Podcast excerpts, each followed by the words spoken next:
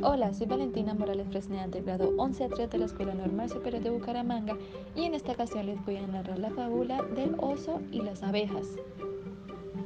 Cierto día de verano, un oso salió en busca de miel puesto que tenía mucha hambre. Se encontró con una hambre y dijo, hola, ¿me dan un poco de esa rica miel?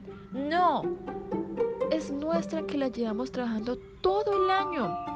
El oso enfadado tomó un palo y empezó a darle golpes hasta que la hambre cayó.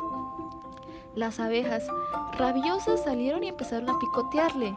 El oso se puso a correr en busca de un río y al llegar se salvó sumergiéndose en el agua. La paciencia. Es más sabio superar una ofensa o una lesión en silencio que provocar mil perdiendo la paciencia.